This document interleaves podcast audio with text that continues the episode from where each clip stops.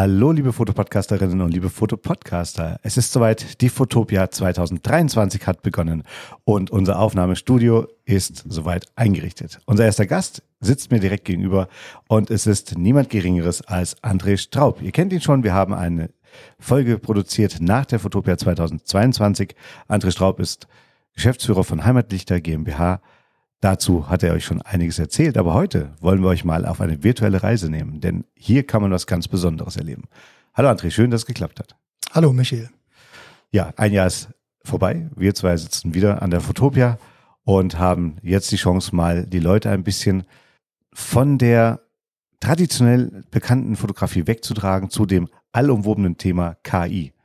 Virtuelle Realität, künstliche Intelligenz und wie das sich mit der Fotografie vertragen kann. Und ihr habt eine ganz besondere Galerie eingerichtet.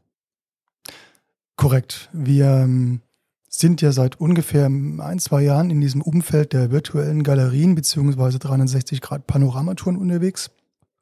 Wir hatten auch schon im letzten Jahr eine virtuelle Ausstellung vom Christian Popkes, der hier der Kurator ist. Und in der letzten Jahr ging es um das Thema New York.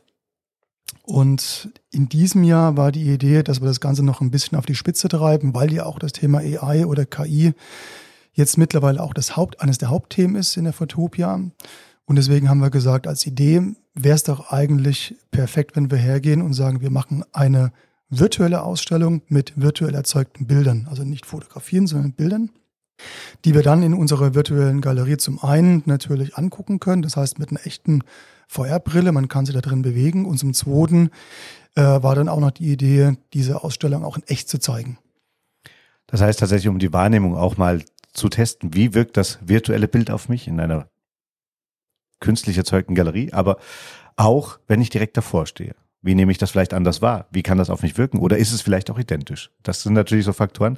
Ich kann mir gut vorstellen, dass ihr da mit Sicherheit auch viel Gesprächsbedarf habt. Aber bevor wir da mal hingehen, kurz die Frage, VR-Brillen, wir wissen beide, es gibt unterschiedliche Arten und Weisen und wir haben uns im Vorhinein ja schon darüber unterhalten, dass diese Galerie wirklich wesentlich erlebbar oder viel erlebbarer ist noch als im letzten Jahr.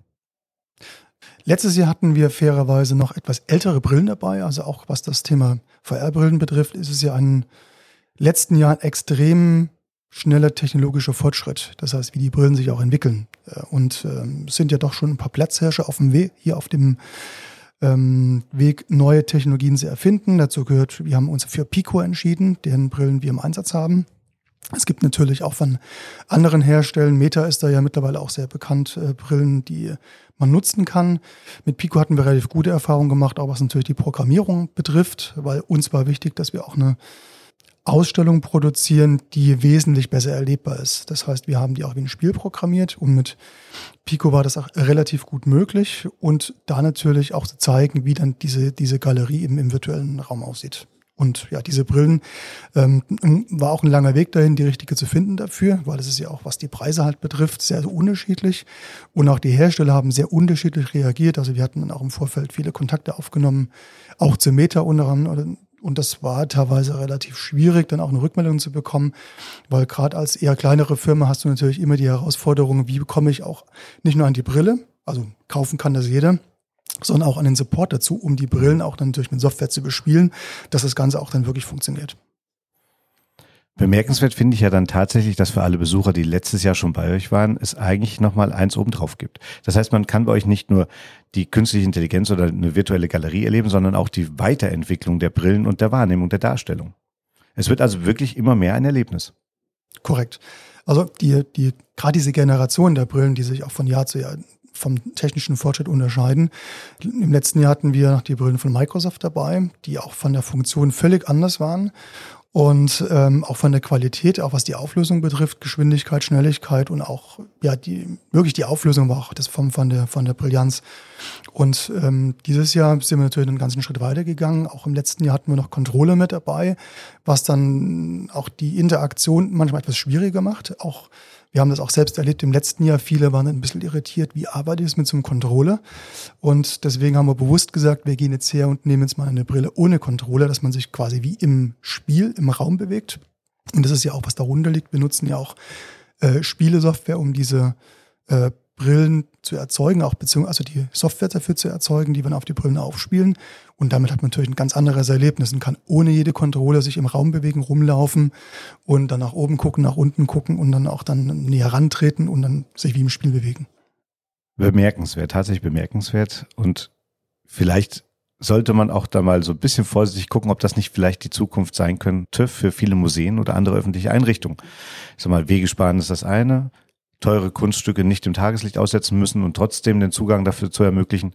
Ich glaube, das ist eine Technik, wo wirklich eine ganze Menge funktionieren kann. In der Tat, also wir sind auch mit vielen Museen wirklich im Gespräch. Es gibt einige Museen, die da sehr positiv aufgeschlossen sind. Andere sind da eher zurückhaltend, weil die sagen, eigentlich wollen wir die Zuschauer zu uns bekommen.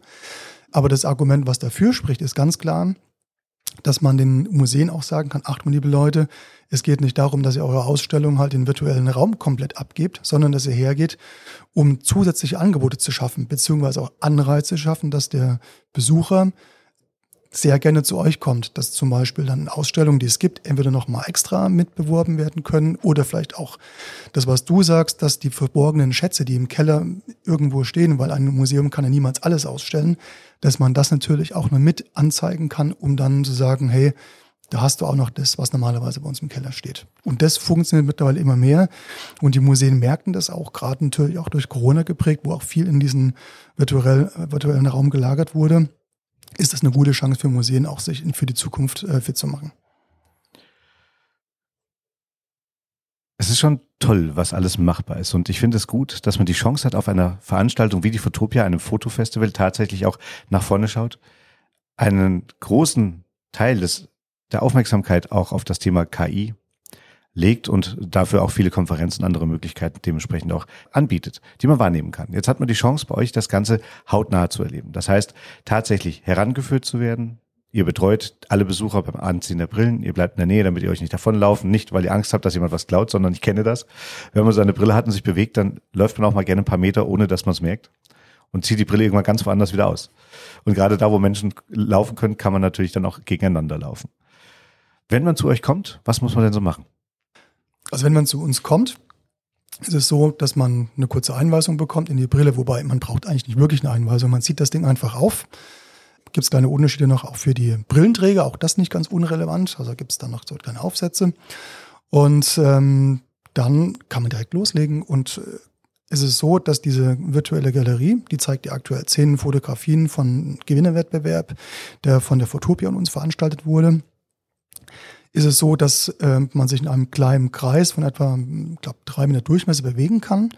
Und die Brille ist auch eingerichtet dafür. Das heißt, es ist nicht so, dass du dann, wenn du aus diesem Kreis heraustrittst, dann auf einmal gegen einen Container läufst oder gegen einen Zuschauer, der dir gerade um die Ecke kommt, sondern der zeigt dann automatisch diesen Fans an, der da gestellt wird, ein virtueller Fans, und dann wirst du in eine Zwischenrealität geführt. Das heißt, du mhm. siehst auch dann von außen, ah, da steht ja gerade jemand oder da ist ein Container oder da ist jetzt ein Tisch, so dass du eigentlich nicht dagegen rennen kannst. Toll zehn Kunstwerke aus vorangegangenen Wettbewerben und alle KI gerechnet. Korrekt. Also es ist ein Wettbewerb, der im Vorfeld der Futurpa stattgefunden hat. Der war im Juli, glaube ich, Juni, Juli. Lief einen kurzen Zeitpunkt und die Idee war, dass wir über Instagram die Futopia aufgerufen hatte zu sagen, schickt uns eure Bilder, nicht Fotografien, Bilder, die ihr generiert habt. Und äh, wir hatten auch wirklich eine große Zahl an Einsendungen aus der dann wiederum eine Jury dann die besten Bilder prämiert hat. Also es sind zehn Gewinnerbilder, die dann auch dann in die virtuelle Ausstellung gelangt sind, die beziehungsweise auch in Halle 1 auch direkt erlebbar sind. Und die äh, kamen wirklich sehr interessante Einsendungen, auch wirklich, war wirklich alles dabei. Das heißt vom Essen über Menschen, über einfach Szenerien, die jetzt mal total schräg sind, wie zum Beispiel irgendwelche Skelette, die dich einfach ein, ein Selfie machen. Also auch ganz witzige Einsendung. Und ähm, das kann man schon als Kunst bezeichnen, ist natürlich keine Fotografie mehr. Ich meine, das ist ja auch die Diskussion, die man hat. Aber das, was da eingereicht wurde, war schon wirklich tatsächlich äh, sehr beeindruckend, auch von der, von der Qualität und von, von den Ideen, was die Leute sich dabei gedacht haben. Ja, ich denke, der Streit, der ja entbrennt, ist das Urheberrecht und verschiedene andere Grundlagen, die von der Fotografie zu KI im Gegensatz stehen. Aber eins bleibt der kreative Prozess. Also tatsächlich alle Teilnehmer und dann in dem Fall Gewinner haben sich kreativ mit dem Thema auseinandergesetzt, haben die richtigen Prompts geschrieben, um nachher ein Ergebnis zu bekommen, das gewonnen hat. Und wenn man das weiß und das Gefühl hat, dass von mehreren Einsendungen ich derjenige bin, der jetzt präsentiert wird, ist das, glaube ich, ein ganz cooles Gefühl. Hat man denn auch die Chance, so einen oder den einen oder anderen Gewinner bei euch zu treffen, dass man mal fragen kann, was er so gemacht hat oder es erlebbarer macht noch ein Stück weit, wie das Kunstwerk entstanden ist? Also ich weiß, dass ähm, zwei auf alle Fälle auf der Messe sind, sind glaube ich sogar auch Aussteller mit. Äh, ich glaube, die Born to Design, ist der Kevin May, der müsste auch hier auf der Messe sein. Also ich habe ihn schon mal rumlaufen sehen und ähm, den kann man ganz sicher fragen. Der ist in der Drone Zone. Wenn wir jetzt sagen, ihr seid ja in der Halle A1 und habt den Stand 234, viel schöner geht's ja nicht, A1, 1, 2, 3, 4, einfach zu merken, da kann man das Ganze digital erleben, in der Halle A4, analog, praktisch dementsprechend wirklich in einer Galerie aufgehangen, so dass man sich das Ganze vergleichsweise angucken kann. Was würdet ihr denn empfehlen? Erst die Printmedien sich anzuschauen und dann in die virtuelle Realität einzutreten oder erst zu euch zu kommen und dann darüber? Gute Frage. Ich glaube, ich muss es selbst probieren. Und dann kann ich die Frage beantworten. Ich kann in einer Stunde mal wiederkommen. Gerne. Hängen wir das nochmal dran. Also, gute Frage. Gut. Ich denke tatsächlich ist das ja auch eine Aufforderung für die Besucher und Besucherinnen der Fotopia, ein Stück weit selber zu erleben. Wo siehst du den Trend der KI hingehen, abgesehen von Einbindungsmöglichkeiten bei Museen oder öffentlichen Einrichtungen? Was hat dein Bauchgefühl so ein Stück weit? Wie wird sich das weiterentwickeln? Das ist auch in der Tat eine sehr spannende Frage. Also neben uns ist ja zum Beispiel ein Stand, äh, die eine Software haben für äh, Integration von KI-Workflows in Lightroom. Das heißt, dass der Fotograf dann einfach, ich bin ja selbst Fotograf, der dann auch viele Bilder bearbeiten muss, wo ich halt dann einfach meine Bearbeitungszeit äh, drastisch reduzieren kann. Ähm, ich glaube, dieses Thema wird sich definitiv noch weiterentwickeln. Letztes Jahr gab es ja auch schon einige Hersteller. Das war dann noch nicht so optimal, weil am Endeffekt auch das Ergebnis nicht so war, wie man sich es vorgestellt hat. Also ich habe es mal probiert. Aber ich glaube, das wird definitiv eine Zukunftschance sein. Auch das Bild äh, mit kreativen Dingen. Das wird sich definitiv auch fortentwickeln. Es ist ja nicht nur so, wenn man sich zum Beispiel mal Midjourney anguckt, ich gebe einen Prompt ein, bekomme ein Bild, sondern es ist ja auch so, dass ich die KI nutzen kann, um meine eigenen Bilder wiederum ähm, als Basis zu nehmen, also meine Fotografien als Basis, um die anzureichern mit neuen Dingen. Auch Adobe hat ja ähm, seine neue Software auch mit rausgebracht in den letzten Wochen, wo man auch relativ einfach mit seinen eigenen Fotografien hergehen kann, um Bildbereiche zu ersetzen. Und das wird natürlich die Arbeit der Agenturen drastisch verändern. Das heißt, es werden einfach ganz neue Themen entstehen. Ich würde es nicht nur negativ formulieren, dass die Agenturen auf einmal auf die Fotografen verzichten. Das wird definitiv nicht passieren. Ähm, aber es wird vielleicht ein Stück weit zurückgehen. Aber die Agenturen werden sich neue Geschäftsfelder erschließen können, indem sie hergehen, um mit eigenen Fotostock oder mit eigenen Fotografien ganz neue Dinge mitzuentwickeln und vielleicht auch schneller zu machen. Ich glaube, es ist eine Chance, aber natürlich auch immer auch ein Risiko, was dabei ist. Das ist immer mit neuen Technologien. Und wenn man sich die letzten Bewertungen anguckt, wird es immer so sein, dass ähm, neue Technologien eher mehr Chancen als Risiken bieten. Das glaube ich auch. Aber natürlich, das Thema Urheberrecht, was du sagst, ist definitiv auch ein Thema, was nicht ganz einfach ist und was man auch gut beleuchten muss. Und dazu kommt natürlich auch noch, was die KI betrifft, gerade wenn man in Medien reingeht, Bilder zu haben, die ähm, natürlich auch dann Inhalte oder News verfälschen. Das ist natürlich echt ein, ein hohes Risiko auch für die Gesellschaften, was ich persönlich sehe. Und äh, da braucht es auch kreative Lösungen, die aber natürlich dann auch eher die Politik vorgeben muss. Toll, du bist heute unser erster Gesprächspartner und ich weiß, es kommen noch ein, zwei andere, die werden wir auch mal befragen zu ihrer Meinung zu KI. Und generell ist es ja wirklich eins der Hauptthemen der Fotopia diesen Jahres. Jetzt hast du vorhin schon gesagt, Heimatlichter macht ja selber auch 360 Grad virtuelle Rundgänge und verschiedene Sachen. Das heißt, ihr selber seid ja auch damit irgendwie verbunden. Was macht Heimatlichter in dem Bereich ansonsten außerhalb der Fotopia damit? Nehmt ihr Leute mit, schult ihr ihnen KI, bringt ihnen bei, wie man das Ganze erstellt, errechnet? Erstellt ihr für die Leute Galerien, wenn sie etwas haben? Wo kommt ihr dann nochmal ins Spiel? Also vom Prinzip machen wir natürlich alles in diesem Segment, aber unser Hauptfokus liegt tatsächlich in der Erstellung von diesen äh, virtuellen Galerien und diesem virtuellen Bereich. Und das ist dann ein Mix aus tatsächlich allen, was dazugehört. Das heißt, es kann ganz von Anfang, dass wir natürlich die ganzen Konzepte mitschreiben, wie so eine virtuelle Galerie aussehen kann. Wir fotografieren, also auch mit einer echten Kamera. Das sind dann Kameras mit Panoramaköpfen oder auch äh, Drohnen, die halt dann geeignet sind, um Panoramas wirklich in hoher Qualität, hochauflösend mitzugestalten. Das heißt, das ist dann eher so mein Part. Dann gehen wir her, um dann diese erzeugten Panoramen, 360-Grad-Panoramen, dann wiederum auch eine virtuelle Galerie zu überführen. Wir erstellen die kompletten Räumlichkeiten dazu, entweder Räumlichkeiten, die es halt schon gibt, die wir abfotografieren, oder Räumlichkeiten, wie wir es auch auf der Fotopia zeigen, die so gar nicht existieren. Da nutzen wir eine Unreal Engine, kennt man wahrscheinlich, das ist von Epic Games, eigentlich eine Spielesoftware. Und mit der kreieren wir wiederum 3D-Räume, entweder mit vorhandenen oder mit neuen und erzeugen damit Räume, die es so nicht gibt, reichern die mit Fotografien oder Bildern an der Regel an oder dann auch am Ende mit Videos mit Ausschnitten, alles was dazugehört, um natürlich auch zum Bild mehr zu erzählen. Und das überführen wir dann wiederum in eine komplette Galerie. Da nutzen wir unseren Hauptpartner VEasy, sitzen in Berlin, mit der man wiederum dann diese komplette Galerie sich dann zusammenbauen kann, um dann auch dieses Erlebnis zu erzeugen. Das dann eher für den Browser geeignet, beziehungsweise nutzen wir dann die Unreal Engine auch im zweiten Schritt, um dann daraus wiederum wie wir es bei uns zeigen, das auch dann für die VR-Brille mit zu generieren. Und das ist das, was wir eigentlich machen, komplett neben unseren ganzen fotografischen Projekten.